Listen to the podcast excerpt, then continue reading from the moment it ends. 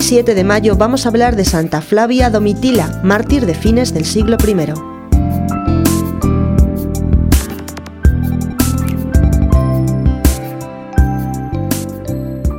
De Santa Flavia Domitila existen dos narraciones distintas. En una de ellas se dice que era sobrina del emperador Domiciano y cuando éste desató la sangrienta persecución contra los cristianos, Flavia Domitila, cristiana, casada con el cónsul Flavio Clemente, fue desterrada a la isla de Pandataria en atención a su dignidad de miembro de la familia imperial y allí murió.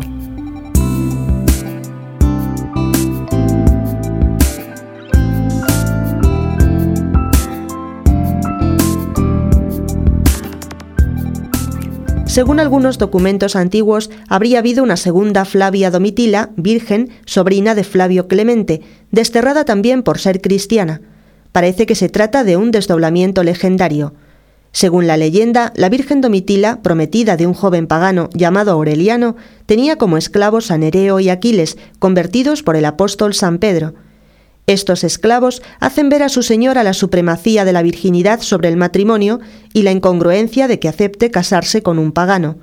Convencen a la joven y el Papa San Clemente, sobrino del cónsul Clemente, impone a Domitila el santo velo de las vírgenes.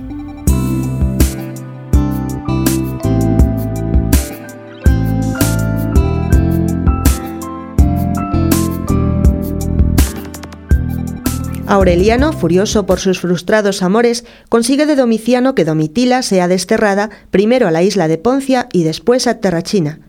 Aureliano no ceja en su esperanza de ganarse a Domitila y prepara una hábil estratagema.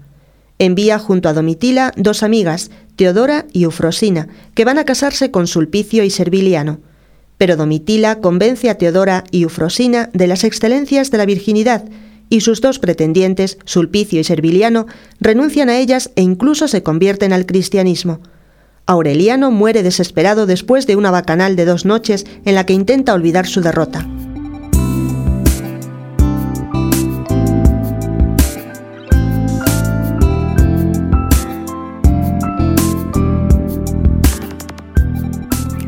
Sulpicio y Serviliano derraman su sangre por Cristo.